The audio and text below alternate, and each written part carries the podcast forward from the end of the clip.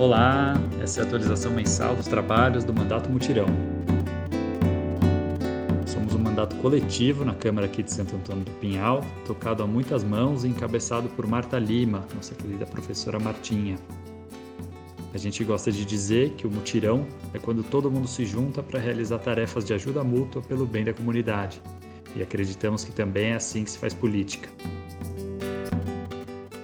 Além de quatro co-vereadores, Martinha, Sérgio, Fernando e André, somos muitas cabeças e braços atuando em conjunto e voluntariamente, trabalhando pelo avanço das pautas populares em direção ao bem viver. Todo mês faremos uma atualização dos nossos trabalhos e é para isso que estamos aqui hoje. Meu nome é Caio, um dos voluntários do Mutirão, e com a ajuda de muita gente vou tentar conduzir esses diálogos com os nossos co-vereadores. Mutirão! Boa noite, estamos gravando aqui dia 3 de setembro e presentes conosco hoje estão os co-vereadores Martinha. Boa noite, boa noite, Caio, boa noite a todos, boa noite a todo mundo que está nos ouvindo. Boa noite, Martinha. Estamos aqui também com o André. Olá, pessoal, boa noite. E com a Fê. Ei, pessoal, boa noite. Então, hoje a gente vai fazer esse podcast em três blocos. No bloco 1, um, vamos falar sobre educação e sobre o projeto de escuta especializada. No segundo bloco, vamos falar da temporada de incêndios, dos conselhos municipais e do projeto de parque municipal. E no último bloco, a gente vai falar um pouco sobre as tensões envolvendo o prefeito, recentemente, e outros assuntos diversos. Vamos juntos! Bom, depois de mais de um ano com as portas fechadas, né, as escolas estão novamente recebendo crianças, é, e a Martim, inclusive, voltou finalmente a estar com, com os pequenos é, dela, a Fê também voltou há algum tempo, e queria saber como tem sido essa volta às aulas aqui na cidade. É, hoje foi a minha primeira experiência presencial com as crianças, e pude ver de perto como estão acontecendo as coisas, né? É, na primeira semana de agosto, é, de acordo com o ofício de resposta recebido pela Secretaria Municipal de Educação, um terço das crianças iriam intercaladamente durante a semana presencialmente nas escolas. É, mediante essa situação, uh, os professores acharam melhor que fosse dividida de outra forma, que fosse 50% e 50%, sendo que 50% iria na primeira semana e depois os outros 50% na segunda semana. Então, se dividiu em turma 1 e turma 2. Uh, nas salas, é, se reduziu o número de carteiras para ter o distanciamento social, Cada criança recebeu um kit com uma toalhinha e um, um álcool em gel para limpar suas coisas, foram orientadas de usar a máscara. Hoje eu as orientei a questão de, de não emprestar utensílios, né? não emprestar lápis, borracha, canetinha, não compartilhar esse tipo de coisa, né? Porque eles estavam mandando bilhetinho, querendo mandar bilhetinho, trocar canetinha, essas coisas. Eu falei assim: não, gente. Aí contei toda a história, expliquei mais ou menos para eles como que funciona, né? Porque eles ainda são muito pequenos, eles têm nove anos, né?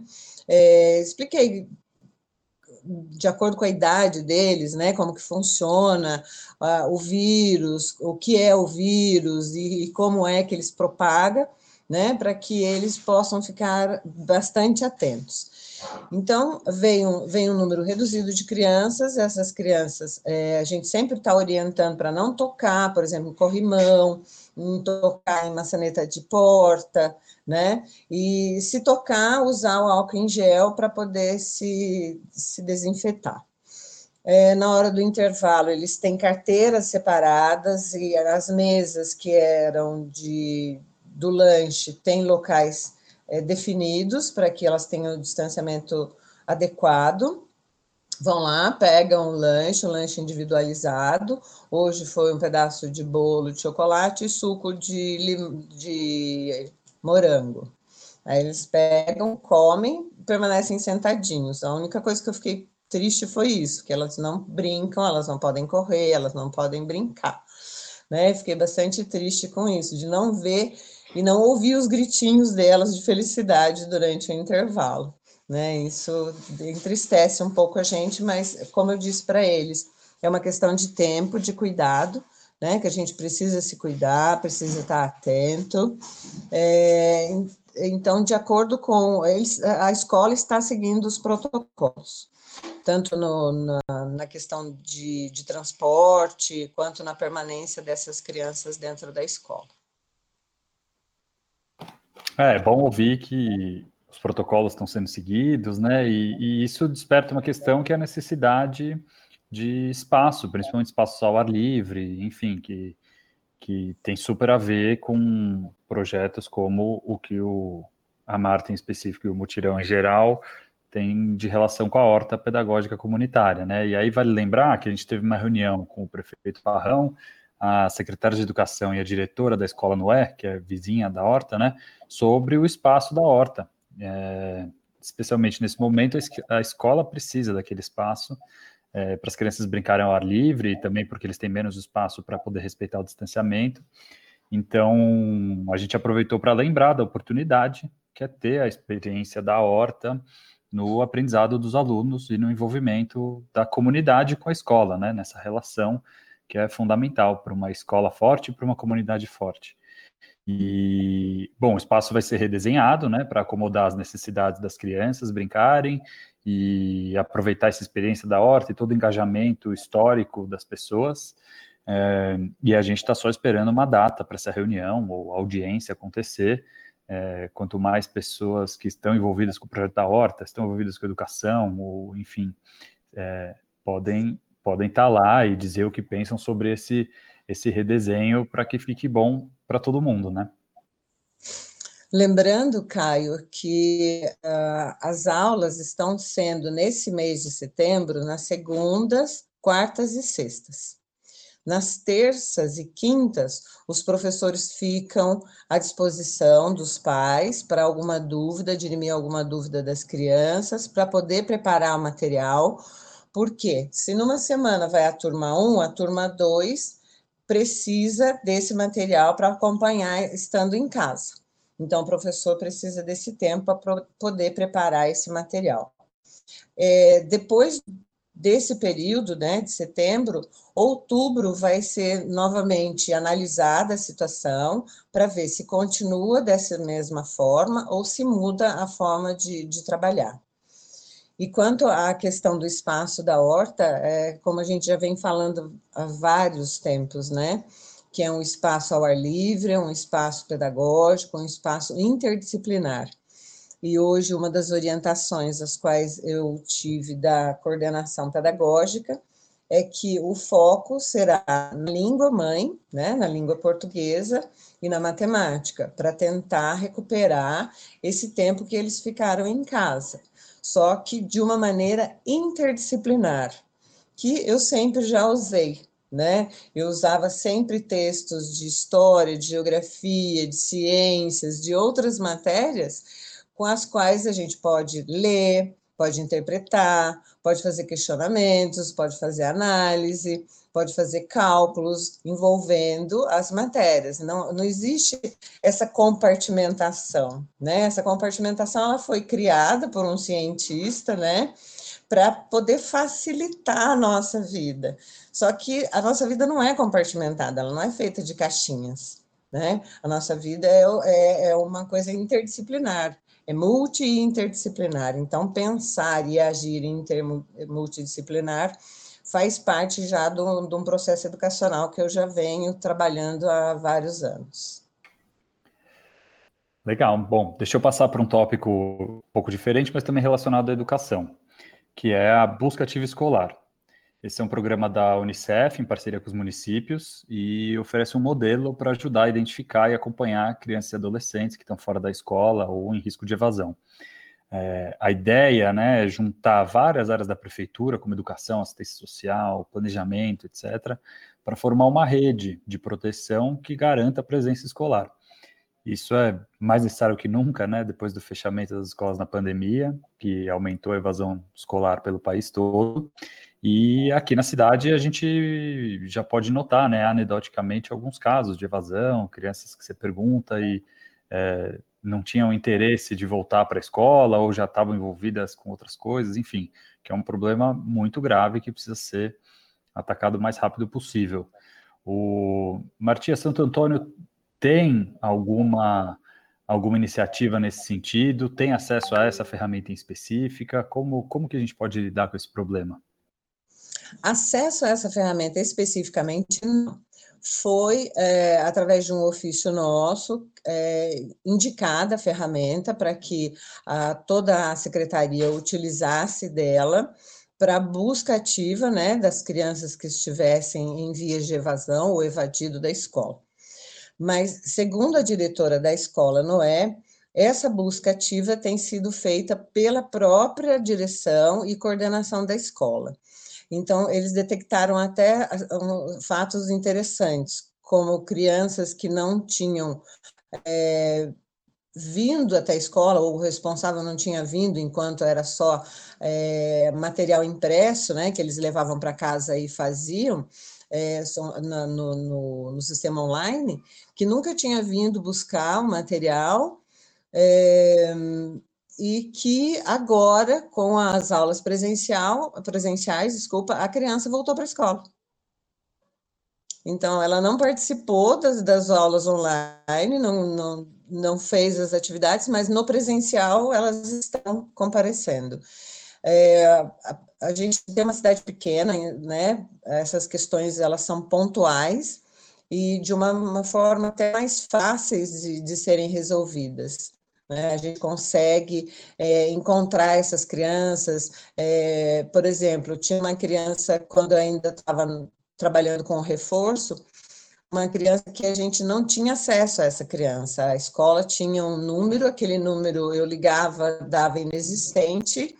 É, então, o que eu fiz? Eu procurei uma amiga que morava naquele bairro, dei as orientações para ela, disse quem que era mãe, quem que era o pai, ela foi, conseguiu descobrir quem era a família, conseguiu descobrir a situação, me passou o número correto, eu consegui entrar em contato com a família. Então, assim, é um trabalho de, de junção de forças, onde to, eu envolvo toda a comunidade, eu envolvo os meus amigos que estão nos bairros, as pessoas que vão me ajudando a, a caçar essa criançada aí trazer essa galerinha de volta para a escola. Tá certo. O... Bom, outra ação multidisciplinar é o projeto de escuta especializada, né? Que a gente já falou em outras edições anteriores do podcast. É um projeto muito bonito que está sendo construído é, a várias mãos e aos pouquinhos para ficar bem sólido, né?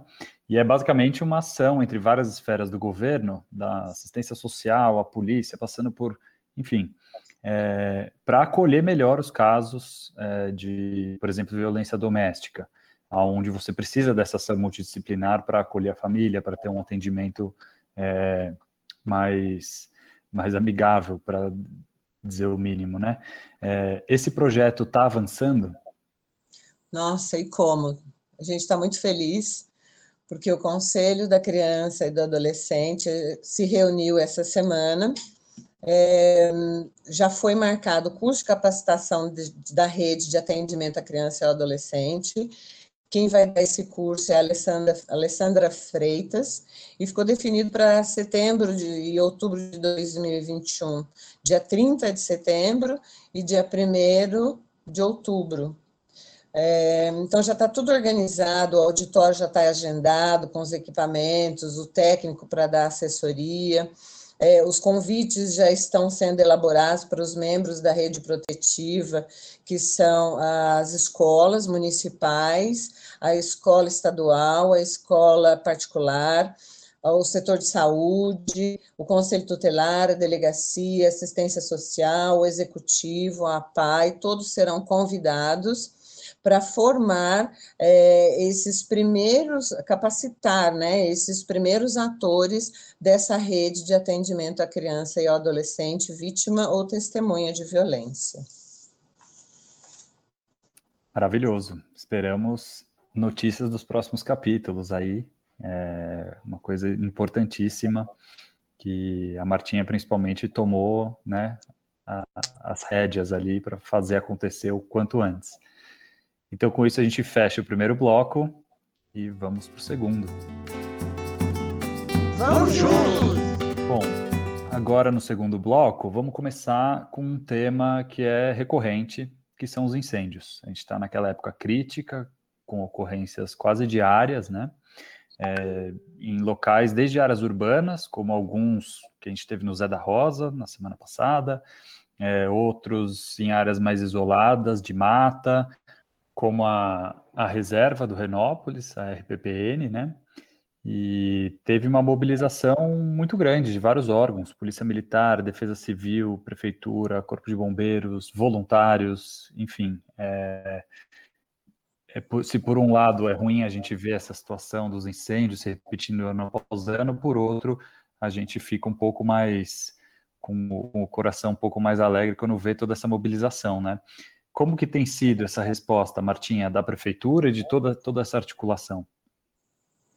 É, nós tivemos uma semana inteira praticamente de incêndio, né? O, o, fogo começou no domingo, foi aplacado pelos bombeiros de Campos do Jordão, só que reiniciou na segunda-feira, na terça perdeu-se o controle, na quarta tinha apenas um helicóptero, é, eu não me lembro se é do Garra, com, a, com a jogando água, só que o solo é um solo muito instável, muito íngreme e de difícil acesso.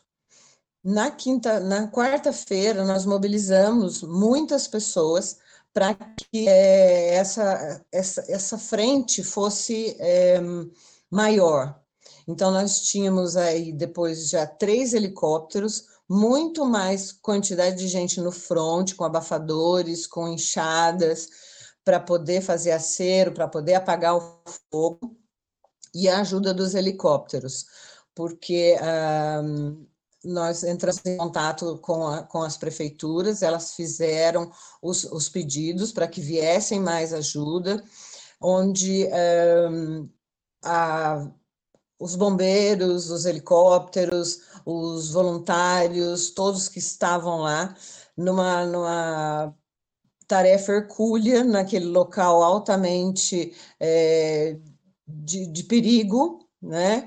É, onde não dava mais, não, não, não se conseguia mais aplacar o fogo. Então, a, a necessidade dessa organização de trazer mais socorro, de de, desses helicópteros virem, de mais é, ajuda por terra, é, os voluntários que trouxeram a comida, que fizeram café, que fizeram os lanches, que trouxeram água, que trouxeram mais ferramentas, foi de fundamental importância que uh, na quinta-feira ainda teve uma movimentação muito grande, uma força-tarefa muito grande desses voluntários e de todos esses órgãos citados pela, pelo Caio.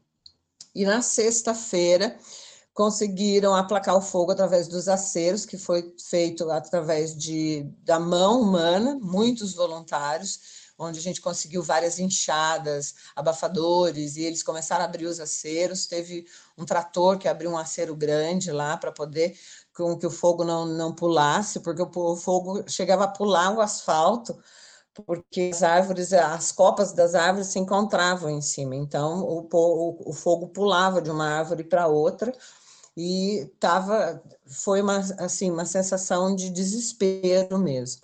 Mas graças a toda essa mobilização, toda essa articulação, na sexta-feira se conseguiu aplacar o fogo, o incêndio foi, foi finalmente exterminado. Muita biodiversidade foi perdida, mas essa união que fez essa força, que fez com que tudo isso acontecesse, só nos traz orgulho e muita gratidão, porque sem essas pessoas a coisa seria muito pior, muito pior. É isso mesmo, esse foi o, o, maior dos incêndios recentes, né? Tivemos outros menores também, que também contaram com a participação de voluntários de, da comunidade, é, e é, é, se por um lado é triste a gente ver esse fato acontecendo ano após ano, por outro a gente fica é, contente, né, de ver essa mobilização, esse engajamento das pessoas. Isso é uma coisa maravilhosa. E, e é importante também que a gente consiga mobilizar essas pessoas e ter esse engajamento da sociedade civil, não só para as emergências, né, como são os incêndios, mas também para o dia a dia da gestão municipal.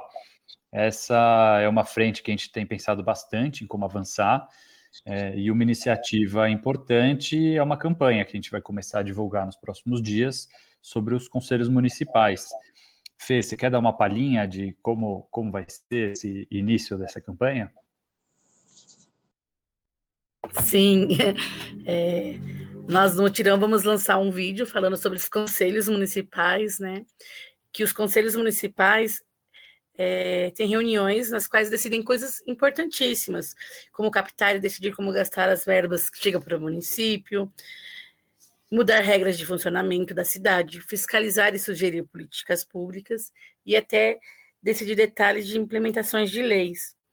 E o que pouca gente sabe, ou que essas reuniões são abertas para todas as para toda a população participar, né? Porque nós, né, cidadãos, nós sabemos quais são os, as dificuldades que temos no bairro, o que afeta a nossa vida.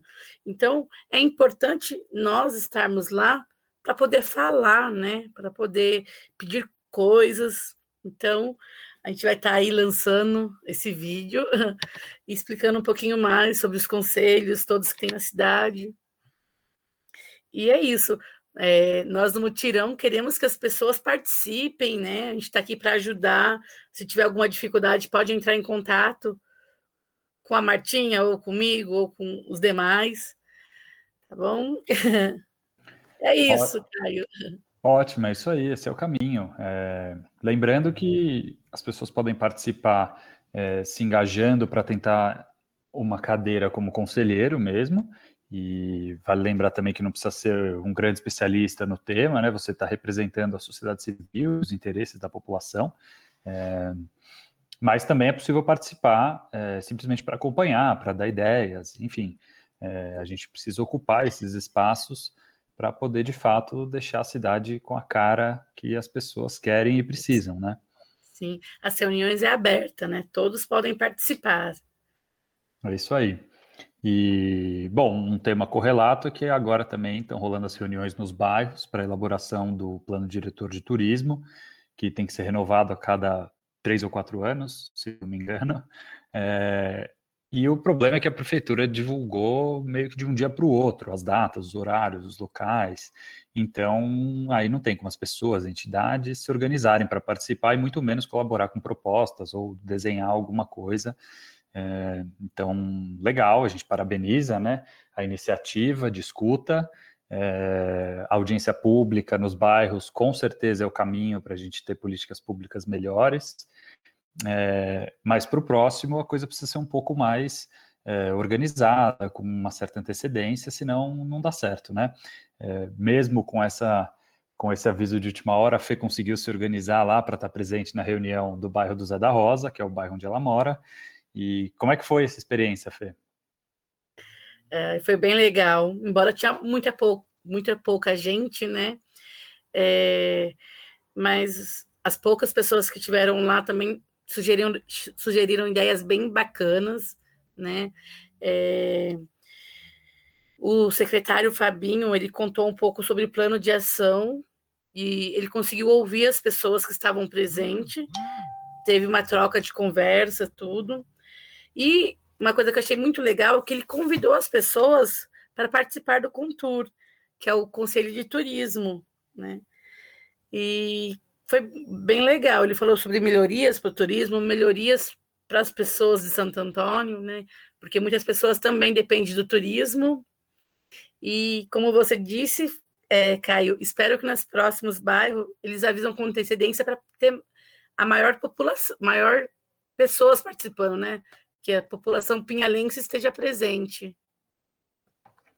É isso aí. E o Contura, inclusive, que tem uma certa tradição já na cidade, né, de ser um conselho mais engajado, mais mobilizado, que viabiliza verbas, inclusive.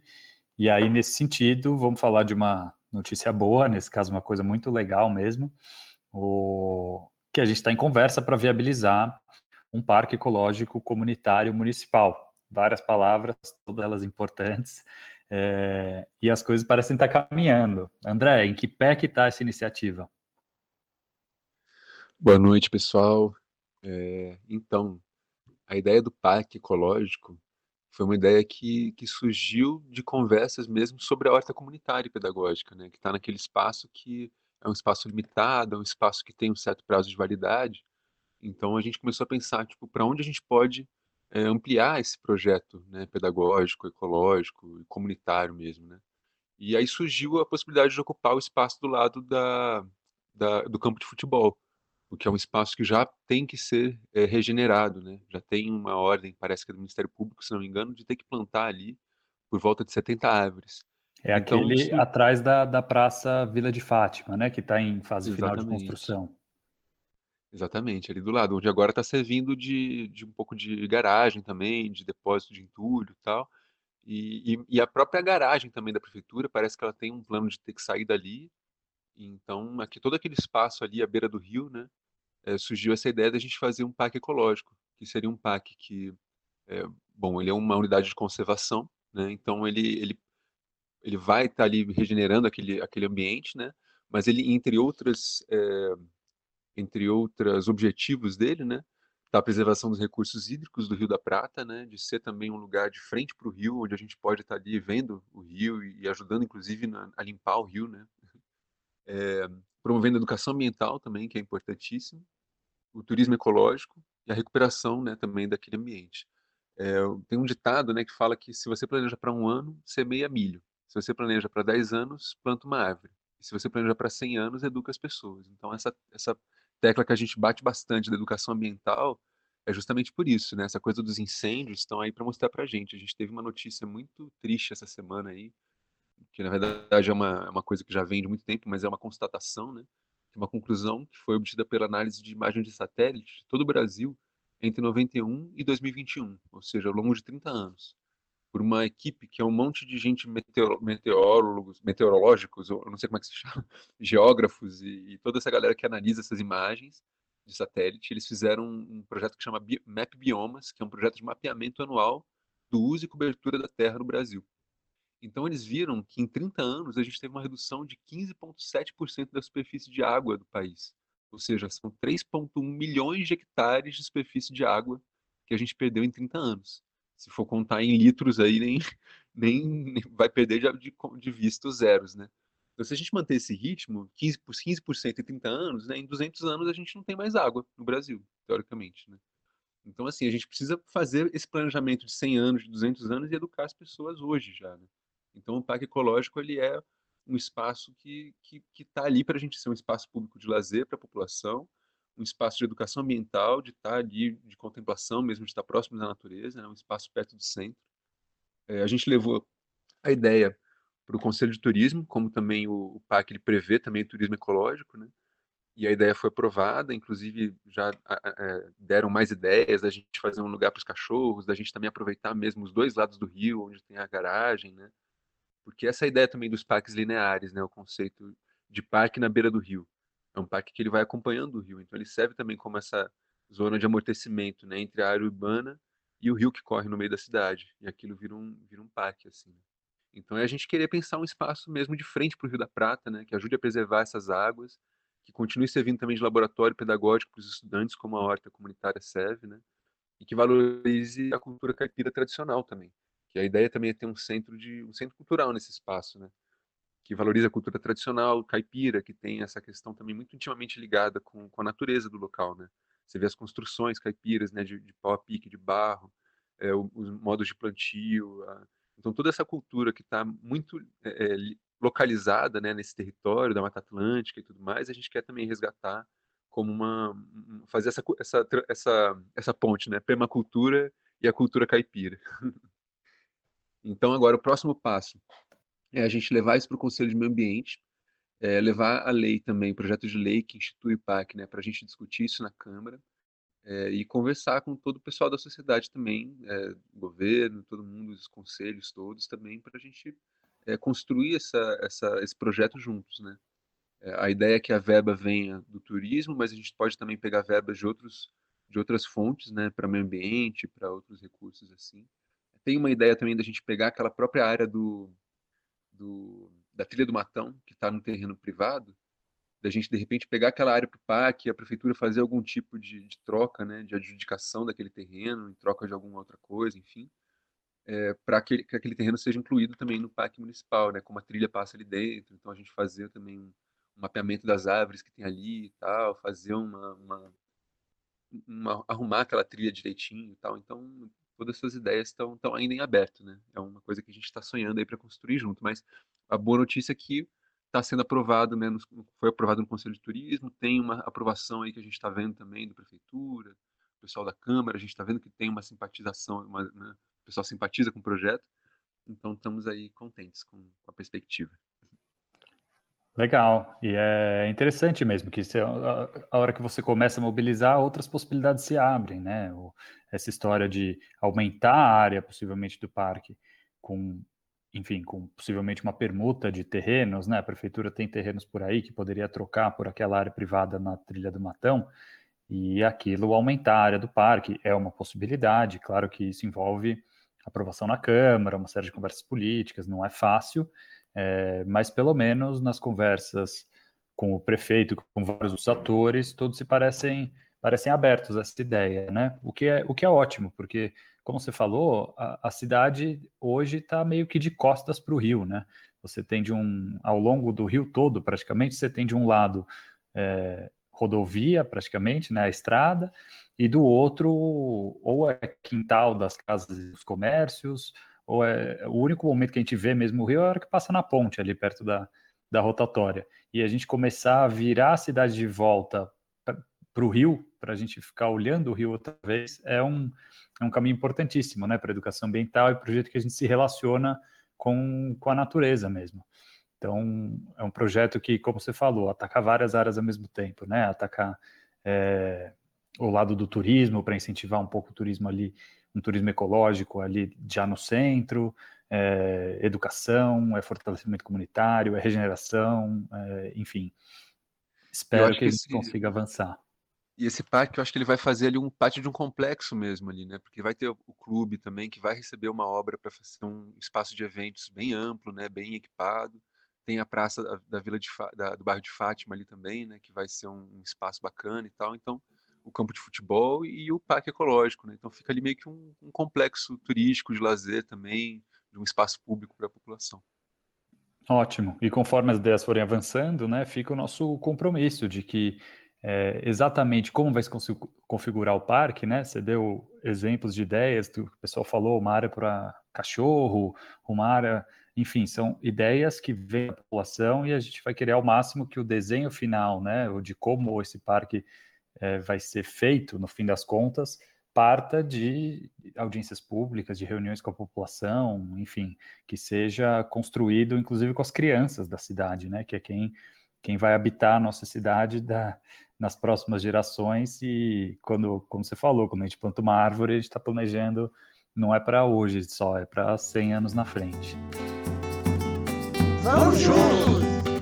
Bom, então vamos iniciar aqui o bloco 3 é, desse podcast e vamos mudar um pouco o tom de parque municipal e, e de coisas boas para um tom não tão bom, se eu puder ser eufemista nesse, a esse ponto.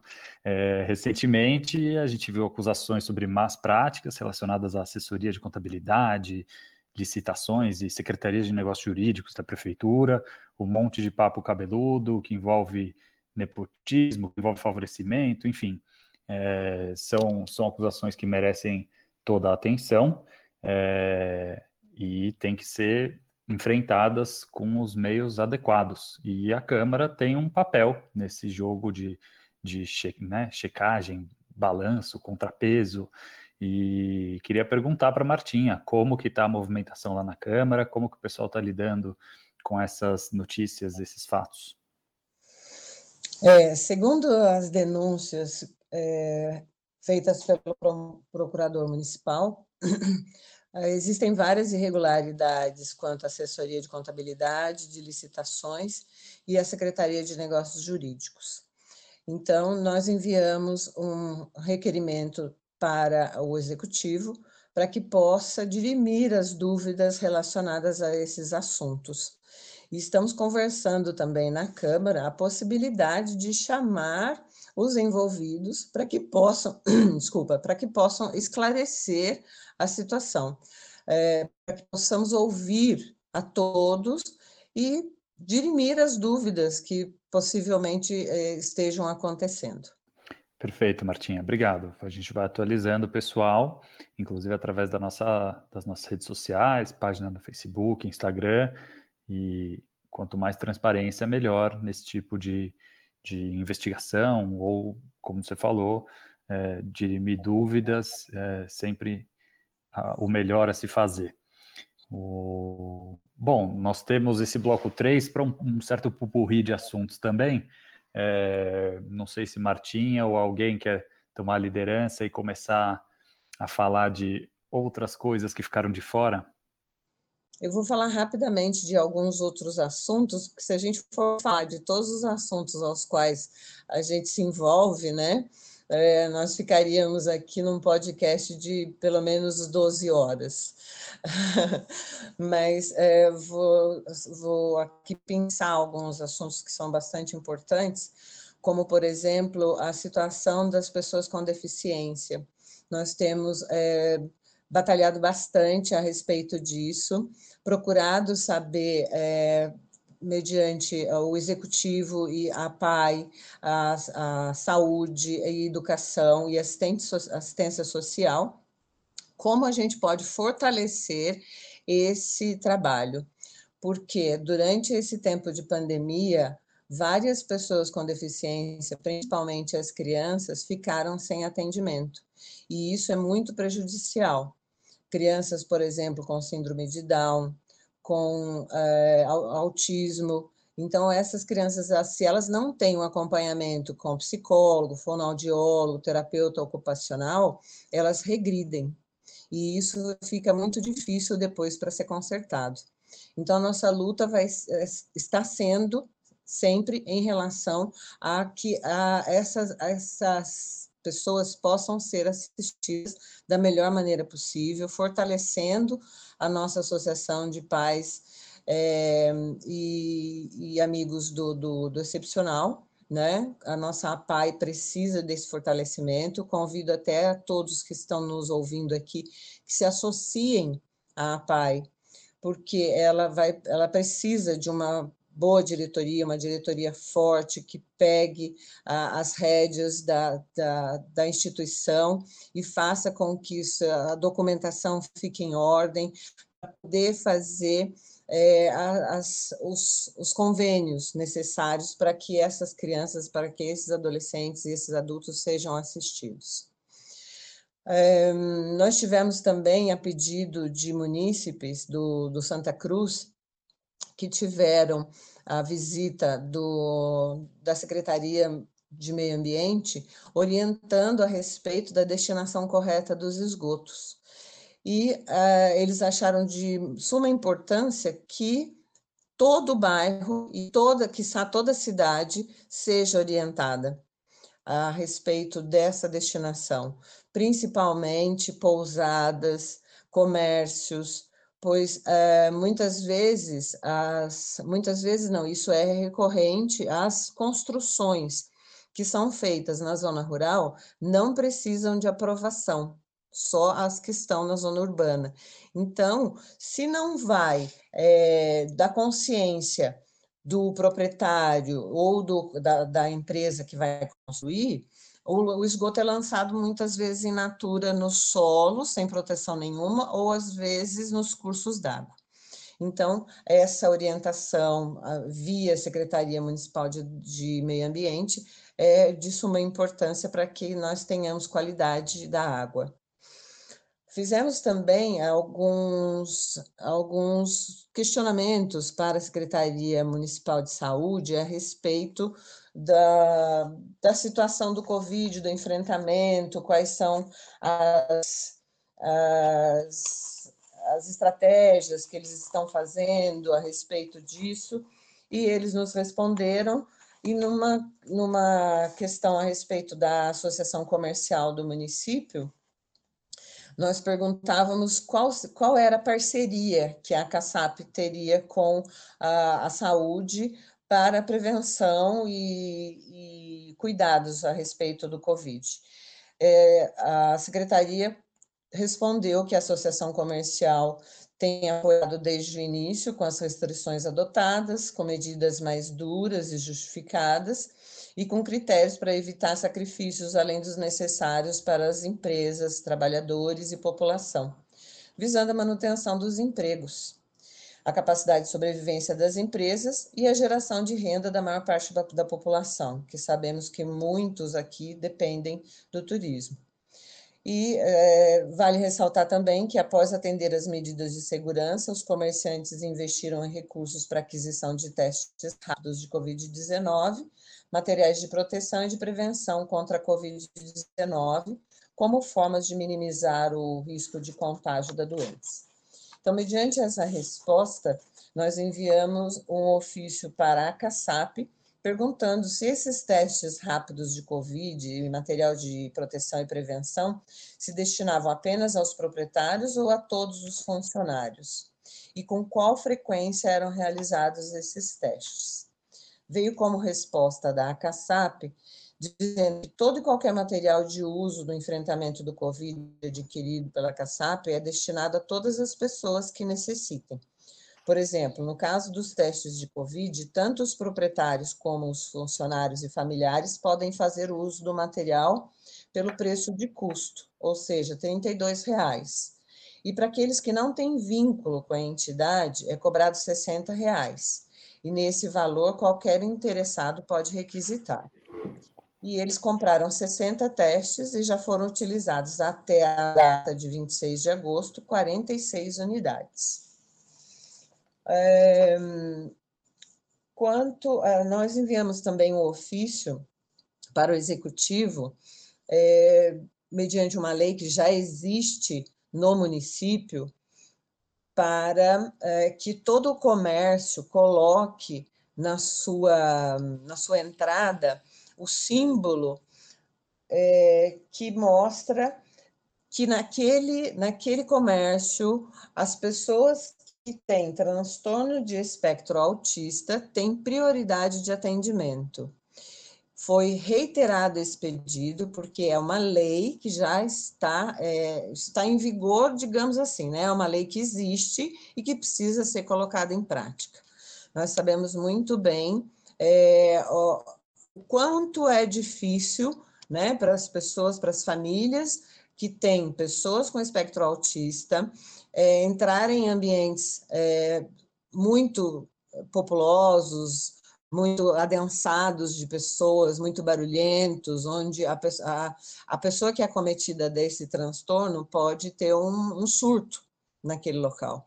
Então, para evitar esse tipo de situação, é preciso colocar esse símbolo e seguir as orientações da lei.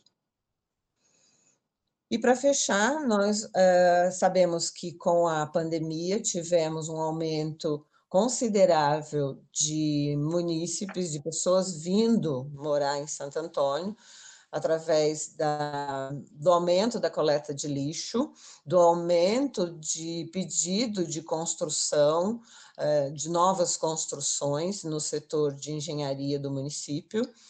É, e sabemos que não tivemos censo, né, para poder analisar toda essa mudança que houve no país desde o último censo, então, sugerimos, indicamos né, para o executivo que fizesse um censo municipal, para que através desse censo pudesse ter um retrato mais fidedigno da situação, para que possa planejar situações que uh, para poder atender a população da melhor maneira possível e evitar uh, situações uh, desagradáveis ou eh, incoerentes com a, a, o ambiente em que vivemos, né? Uma APA e onde nós temos muitas, muitos locais que são a área de proteção permanente.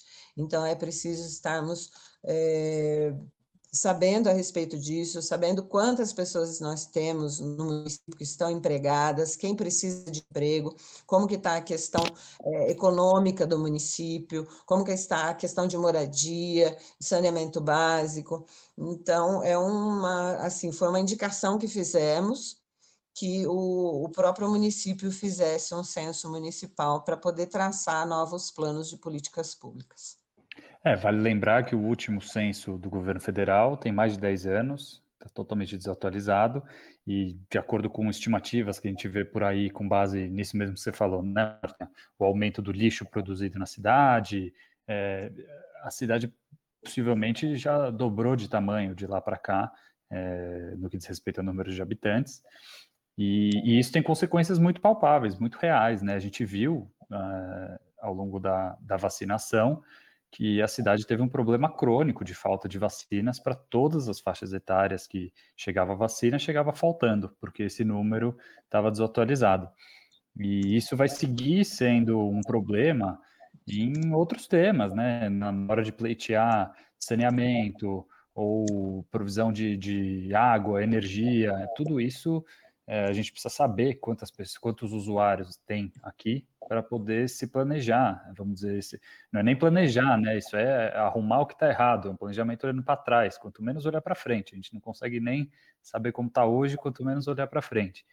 Então é importante a gente ter ter esse número, ter um número, né, para dar respaldo a, a análises e a e a pleitos que a gente possa vir a fazer sobre esses serviços e esse é, esse tipo de, de situação para que não se repita o que aconteceu com a, com a vacina.